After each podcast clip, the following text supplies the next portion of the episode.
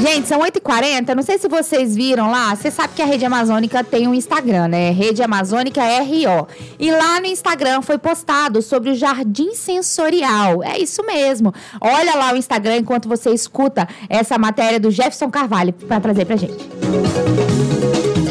Para essa reportagem, você que não é do interior, mas está pegando a estrada, pode dar uma passadinha em Rolim de Moura cidade que fica a cerca de 480 quilômetros de Porto Velho.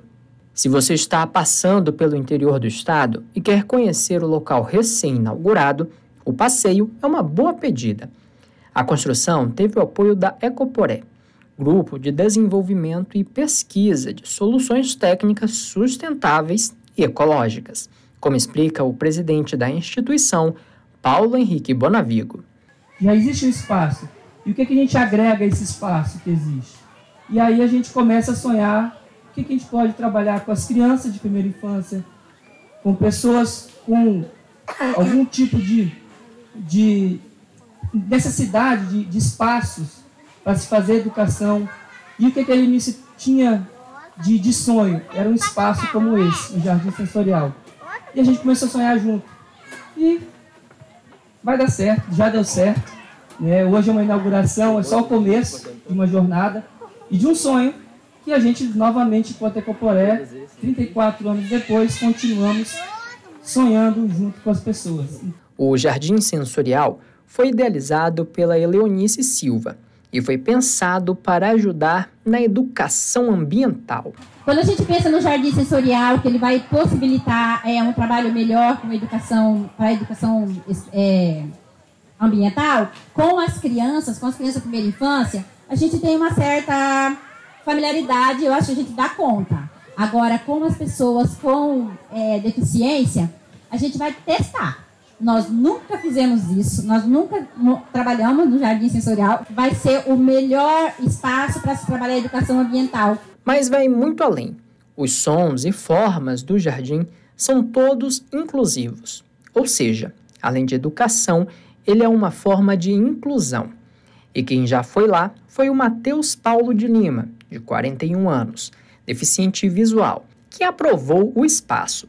Ele nasceu com deficiência visual residual, mas perdeu totalmente a visão há sete anos. É a primeira vez que eu caminho identificando elementos pelos pés, pelo tato dos pés. É muito natural fazer isso com as mãos, mas com os pés, para mim foi novidade, muita novidade.